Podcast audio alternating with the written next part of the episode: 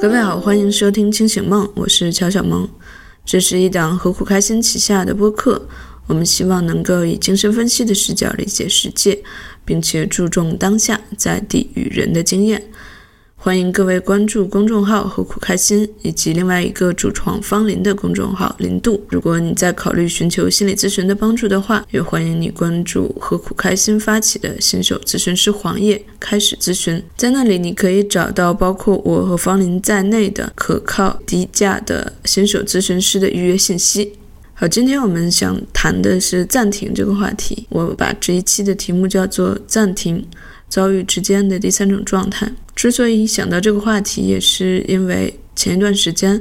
苦苦开心在做一个停止更新的实验，所以在这期间我也思考了一下这个话题。所以，什么才是暂停呢？它好像是一种非常自然的状态，好像正是暂停这个动作，一定程度的达成了动静之间的某种平衡。但是，在这个时代。暂停好像是非常难去执行的一个动作。我们好像总是在面临不断刷新的信息流，我们总是有着手机依赖综合症，我们总是难以把手机放下。我们就好像那个需要不断按下按钮才能获得多巴胺的小白鼠，总是在持续不断的刺激自己。由此也衍生出来一些我们现在好像听起来非常耳熟的概念，比如说内卷。比如说九九六，而这种不能暂停的状态，也一定程度的波及到了我们的孩子们的身上。一方面，他们总是有着非常繁重的可以负担；另一方面，家长们好像总是非常担心他们陷入了游戏成瘾的状态。其实就在前两天，我还读到了一篇角度非常独特的文章，因为现在有些游戏会有付费项目，而如果孩子们使用了家长的信用卡信息，去在游戏里面进行了消费，那么家长可能就会投诉到游戏公司去做一个退费的申请。所以腾讯游戏实际上有一个专门的部门，有很多经过非常严密培训的客服在去做这样一件事情。这些客服的培训相当严格，看起来他们都甚至可以成为一个心理行业的服务人员了。所以这也是我们经常见到的一个现象。就是家长们总是在责怪游戏公司造成了孩子们的游戏成瘾，但实际上，当孩子们真的能够盗用家长的信用卡的时候，在这个家庭中，家长已经缺席了，他已经不在那里了。在日常生活中，我们也经常见到疲惫的家长，呃，让孩子变得更容易管理。而去把手机或者 iPad 丢给孩子们，这种家长的缺位，从某个角度来说，正是因为家长们难以去应对这个世界带来的压力了。他们很难暂停下来，去和孩子们待在一起。原本好像天然能去进行玩乐的孩子们，也被拉扯到了一种不能暂停的状态里面。不管他们不能暂停的是课业、学习还是游戏。如果我们上面所说的还都是一些现代社会非常常见的现象，那么不能暂停到了一个极端，它可能也会造成一些病理特征，比如说工作成瘾，比如说完美主义。所以在这里，我们想要靠近一点，更进一步的去看一看，不能暂停到底是一个什么样的状态。从精神分析的角度来说，我们会认为说，这种不能暂停，多少会与不能满足有关。比如说，以工作成瘾为例，即使过分投入工作，以致好像已经成为了一个机器，但还是没有办法体会到工作带来的成就感，无法体会到那种足够了的感觉。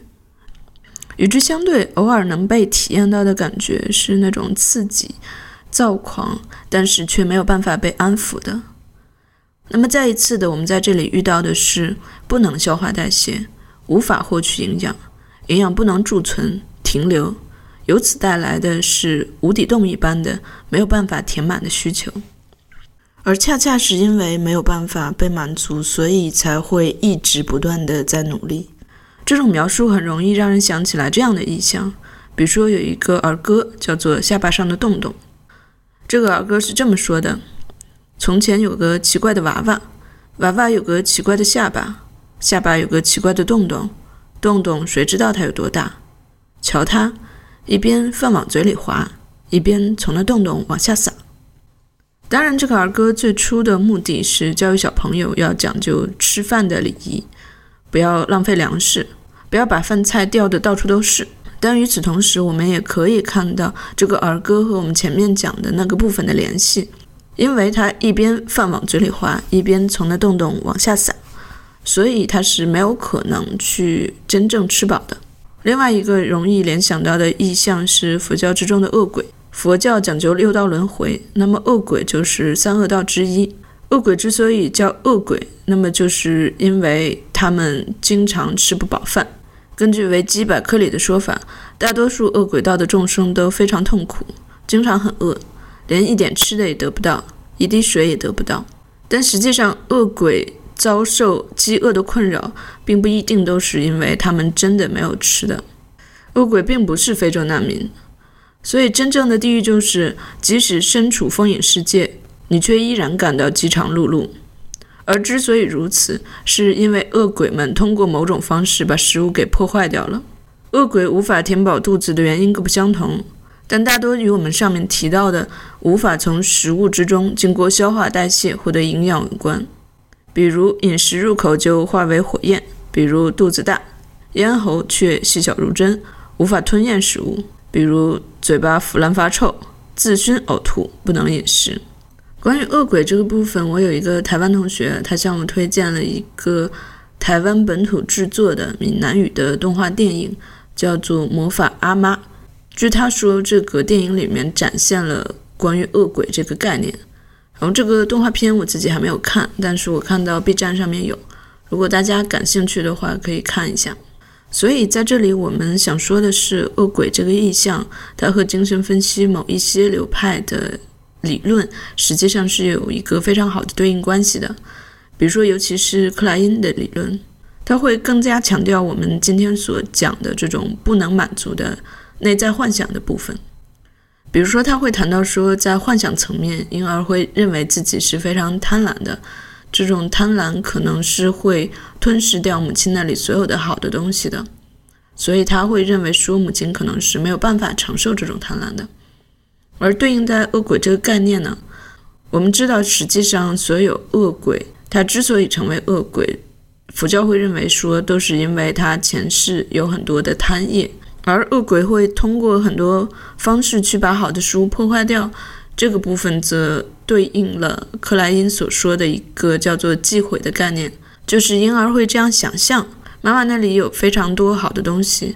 但是妈妈却将之据为己有，而并没有给他，以至于他必须去忍受那种非常饥饿痛苦的状态。而这样一个幻想。会让他感觉非常痛苦，所以即使当妈妈再去把好东西给他的时候，他也会把它破坏掉，所以他会永远待在那种不能满足的状态。所以克莱因更多的强调就是婴儿的内在幻想，它并不是实在的，它与妈妈怎么去对待你其实并没有太多的关系，你就是会有这样的内在幻想。但是当然这是一部分的说法。我们也知道，在精神分析中，另外一些理论家，比如说科胡特或者温尼科特，他们更倾向于认为，如果孩子遭受这种不能满足的痛苦，那么他可能就是事实，他可能就是因为母亲没有真的去满足到婴儿的一些需求，他没有在那里，所以这就又联系到一些早期的母婴关系。我们之前在读一本非常好的教材，它叫做《Oneness to Separateness》。就从那种合一的状态到分离的状态，所以我们通常都说，小婴儿在刚刚生下来的时候，他是什么都没有的，他实际上不知道怎么去感受这个世界，他也并没有关于自我的一种认知，所以我们总是看到养育者会这样告诉他们：，宝宝饿了，或者宝宝困了，宝宝不舒服了，宝宝不开心了，所以正是。养育者不断的去告诉婴儿他处在一个什么样的状态，婴儿才慢慢的形成了关于自己和世界的一些认知。但是如果我们去看到一些早期母婴互动的影像的时候，如果是一个非常抑郁的母亲，比如说她在经历产后抑郁，这是一个非常常见的现象。这个时候母亲是没有办法去为孩子提供那些他所需要的情感回应的。所以这个时候会发生的是，孩子需要不断的去做出一些行为去激活母亲，而这也就是 Andrew Green 所说的 “the dead mother”。这个作品之前和古开心也有翻译过一些片段，大家可以找来去看一下。所以，一个在情感上是死去了的母亲，没有办法在情感上为孩子提供回应。没有办法让孩子在情感上获得成长。那么，如果你去看到一些这样的影像片段的时候，你就看到他需要不断的去展示给母亲自己是非常可爱的这样一种姿态。他需要不断的去呼唤母亲，去激活母亲。这是因为在这个时期他是完全依赖于母亲的。他不这样做，自己就没有办法在情感上活下去。所以，我想我们今天不断在谈的这种不能停止的状态。很多时候就是这样一个非常早期原始的情境的一种重现，而如果这样一个早期创伤它没有很好的被处理的话，那么当一个人慢慢长大之后，他就会展现出来许多症状。在工作上，他可能表现就是我们刚才提到的工作成瘾、完美主义、非常控制；而在关系上，他表现出来的可能就是。我一直要在关系之中过度付出，因为如果我不是去持续不断的付出的话，我就没有办法确定另外一个人他还是在那儿的，他是不会抛弃我的，他是能够给我回应的，他在情感上不是死去的，在生活上他的表现可能就会使我没有办法享受，没有办法娱乐。就像弗洛伊德所说，我们可以去爱、去工作、去玩儿，但这个人可能他就是没有办法去玩的。面对休息或者休假的时候，他的感受更可能是若有所失，他的感受可能是非常迷失。他必须借助另外一件事情来支撑自己。当然，他也有可能会发展出来更多的症状，比如说失眠，因为当他去休息的时候，他不知道另外一个人是不是还在那里，所以他没有办法真正进入睡眠。而这种状态如果更加严重的话，也将发展出来更多的成瘾问题。而如果是这样的话，他在生活中也会体验到非常多的被动的感觉，因为他会去感觉自己更多的是不得不去保持不能暂停的状态。而这样一种由于焦虑促使的不得不去保持行动这样一种状态，实际上是非常辛苦、非常疲惫的。被动的感觉非常常见，它有可能是不同的原因带来的，但我们暂时在这里只去局限在这样一种原因。所以在一些时候，就像你不停的持续去按压那个按钮，以至于你把它摁坏的时候，它可能就再也弹不起来了。这样就会完成一个从所谓的躁狂到抑郁的转变。我们要说明的是，在这里，不管是躁狂还是抑郁，都并不是一个完全准确的词汇。我们只是去用它去指代那样一种状态。最近不是有一个心理咨询师的表情包吗？还蛮火的。在那个表情包里就有“我燥了”“我郁了”这样两种状态，但是这里的用法并不严格，所以你会看到这是两种非常极端的状态。小婴儿要么就是必须不停的行动去吸引母亲的注意，要么他就是由于。不停地吸引母亲的注意，但是却仍然没有得到关注，而感到绝望，所以他就什么都不做了。但我们今天的题目不是叫做暂停遭遇之间的第三种状态吗？所以这个时候我们所说的暂停，它可能会是什么呢？它可能是一种温尼科特所说的独处的能力，而我们都知道，独处的能力并不是从独处之中发展出来的。他必须有母亲陪伴在那里，并且一定时间之后，孩子能够把母亲的陪伴所内化，由此才能发展出来的能力。也就是我们知道，当我们独自一人的时候，客体它其实还在那里。只有这样的时候，我们才有可能真正允许自己停下来。而当这个能力暂时还没有发展完全的时候，小孩子一般会怎么做呢？他可能会离开母亲去独自玩耍。但时不时的，他需要回头确认母亲还在那里。最终，母亲的形象被内化，那么他就可以真正自己独立去探索这个世界了。所以，我们现在可以说，不能暂停，通常都与那个无法喂饱、无法养活、不能存活的内在客体有关。所以，我们现在去说暂停的能力可能是什么样呢？它可能有点像舒国治在他的散文之中经常描述的那种状态。关于舒国治播客迟早更新，有着非常精彩的描述。比如说，在第一百三十期的迟早更新、迟早过年加更、令人放松的天赋之中，这就是一期专门去讲舒国治的播客。从这个题目“令人放松的天赋”之中。也可以或多或少去感受树国志的风格。关于这个部分，我们也并不多说，但我们可以去念一下蜀国志的一些书籍的题目，比如那本非常著名的《理想的下午》，关于旅行，也关于晃荡；还有《门外汉的京都》，穷中谈吃。所以在这里能看到那种即使赋闲也怡然自乐，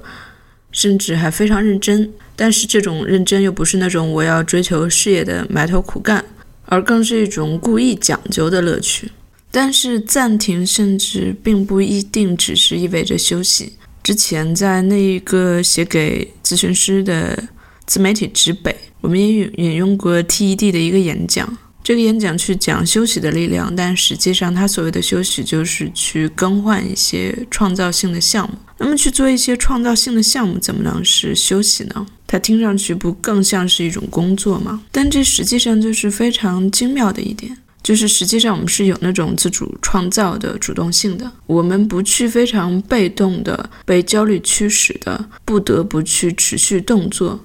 但是这个反面并不一定是我们就要静止在那里，好像非常安然的熟睡，而是你可以去想象一个小婴儿，他的妈妈在他身边，他感觉非常安全，但他有时也会踢踢腿或者玩点什么，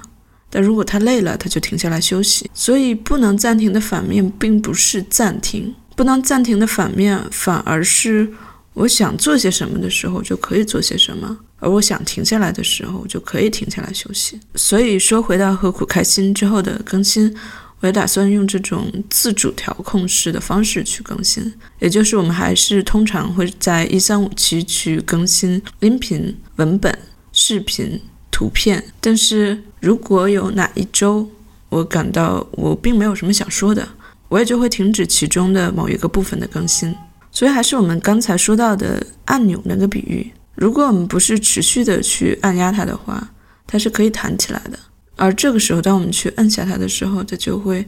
更有力量，更有爆发力。另外，也是在停止更新的这一段日子里面，我听到了有台不可理论的一期节目，叫做《世论无能》。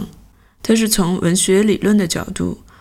通过对于韩炳哲、彼得·汉德克的引用。论述了真正的能力基于无法掌握、无法占有、无法认清的无能，向他者的敞开基于空白自我